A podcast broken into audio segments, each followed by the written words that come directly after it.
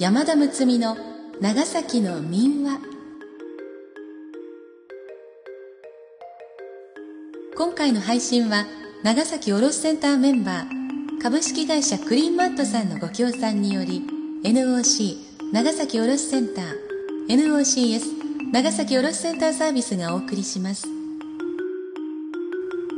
このポッドキャストは故吉松雄一さんが収集編集した長崎に古くから伝わる物語のうち株式会社未来社館長崎の民話に収録されたものから全10話にわたって配信するものです。そういえば遠い昔祖父母から聞いたことがあるなとか思い出を呼び起こしていただいたりまた今の子供たちがそういえばお父さんかお母さんから聞いたことがあるなと未来の思い出となるようにそんな思いで企画いたしております。保育園や幼稚園で園児の皆さんへの読み語りにまた一人の時間の楽しみの一つにそんな風に聞いていただければと思っています。今回は第7回ペーロンの由来と川原池の主の巻をお送りします。読み手は歌の種でありたい歌種の山田睦美です。しばらくの間お付き合いください。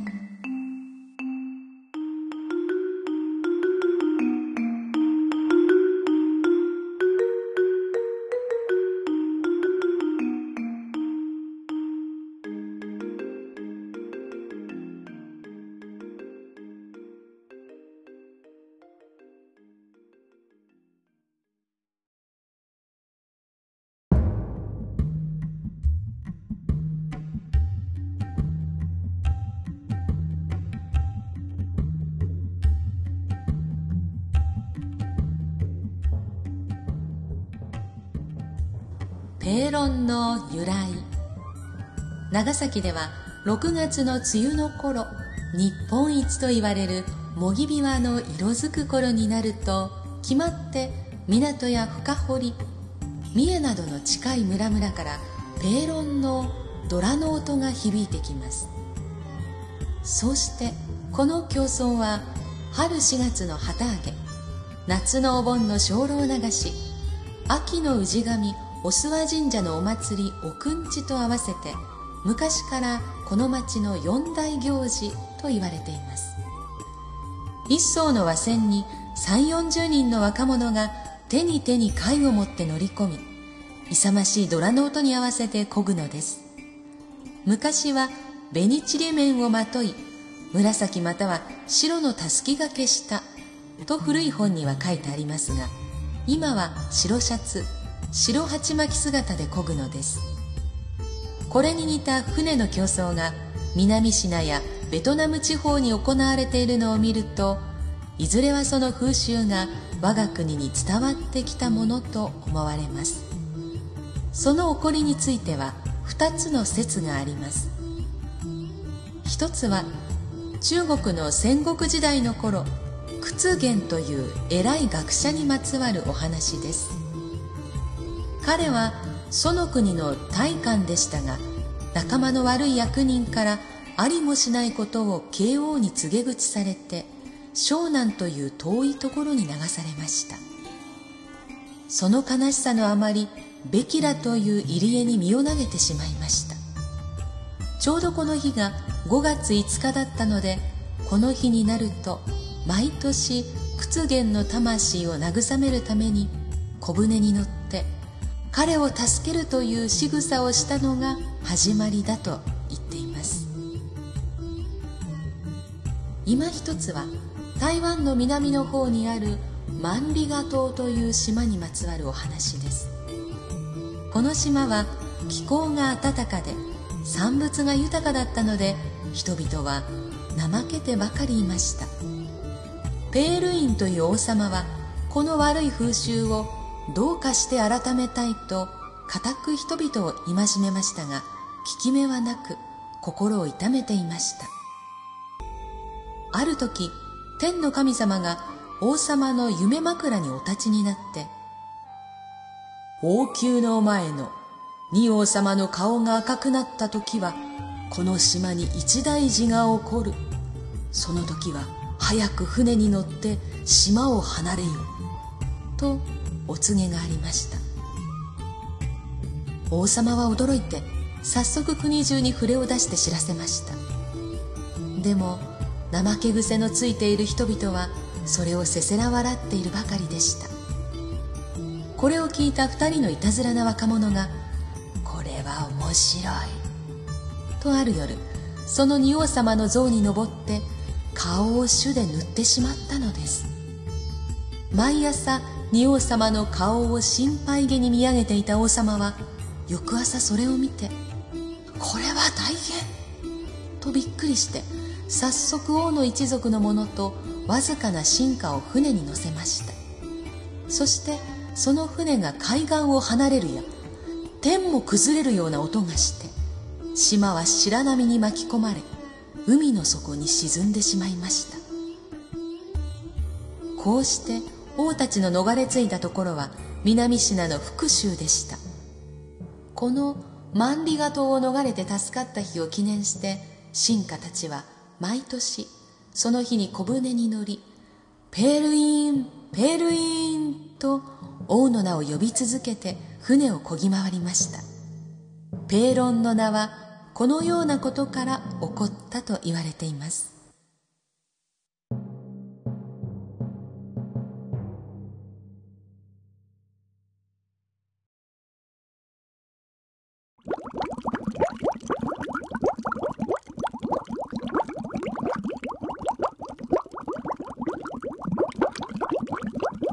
川原池の主。長崎から西南の方に矛のように突き出ている野母崎半島はパイナップルの畑が続いていて暖かく県立公園となっています。また東岸にある川原は海水浴場としてにぎわいここにお池目池という2つの池があって次のような言い伝えが残っています。昔ここいら一帯を治めていた川原大倉太夫高光という人がありました。その一人娘のあち姫はある時館にあった一本のクスノキを切り倒し船大工を呼んで船を作らせました。そうしてその海岸の方へ出そうとしましたがどうしたことかどうしても動きません。そこで占い師を呼んで占ってもらうと姫がお乗りになったらよかろうと言いました。そこで乗ってみると船は海の方にゆらゆら動き出しましたが同時ににわかに激しい雨風が吹き出しました。その上大地が動き出して割れ後に二つの大きな池ができて船はその中に飲み込まれ姫の姿も見えなくなってしまいました。それからというものは村には赤痢などの流行り病が流行りだし米も取れなくなってしまいました。頭を悩ました川原太夫はあじゃり治療という偉いお坊さんを呼んで池のほとりでお経をあげてもらうことにしました。すると池の上に白い煙がもうもうと立ち込めその中に美しいち姫の顔が現れました。やがて姫は「私の体はもう竜になっています。私の姿を見た者は死ぬでしょう」と言ったかと思うと煙の中に消えてしまいました。川原太夫はこれを聞くと「姫よわしはもうこの年じゃ。いつ死んでも構わぬ。だが、ただもう一度だけ、お前の美しい姿を見せてくれよ。と頼みました。すると今度は黒い煙がもうもうと立ち込め、池の中から一匹の竜が現れ、やがてその姿は美しい姫に変わった。どうかこの池のほとりに祠を作って私を祀ってください。きっと村が安らかに収まるようにお守りいたしますと言ったかと思うと姿は消えてしまいましたそこで太夫は池の西側に川原権現の祠を作ってて祀りました。それからここら川原為地村一帯は秋になるとたわたわと稲穂の実る平和な村になりました。夏になってどんな日照りの続く年でもこの祠に祈願するとたちまち大粒の雨が降り出し村を潤しました。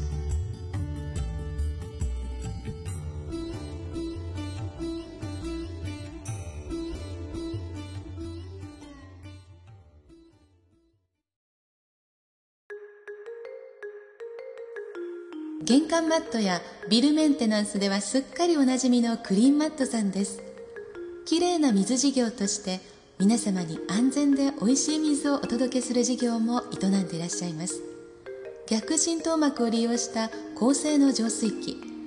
レストラン厨房用の業務用浄水器。家庭用浄水器水キララ。またキララミニなどの各種浄水器をご提供されています。人間の体の大部分が水。美味しくて安心安全なお水をご検討の方はホームページ http コロンスラッシュスラッシュ www.cleanmat.co.jp からきれいな水事業のページをご参照ください。ぜひご検討ください。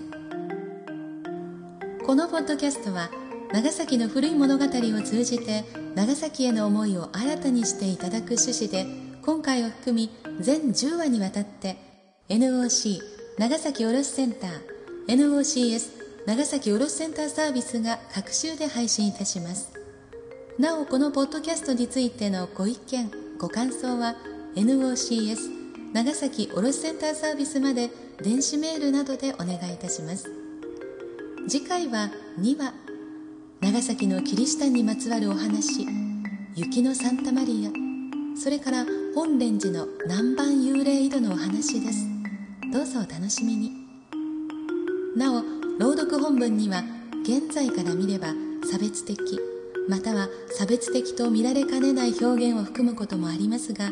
著作者には差別を助長しようという意図がないのは明らかであり1972年に出版された当時の状況。また古くからの伝承民話であることまた著作者が個人であることを考え原文のまま朗読しております。ご了承いただきますようお願いいたします。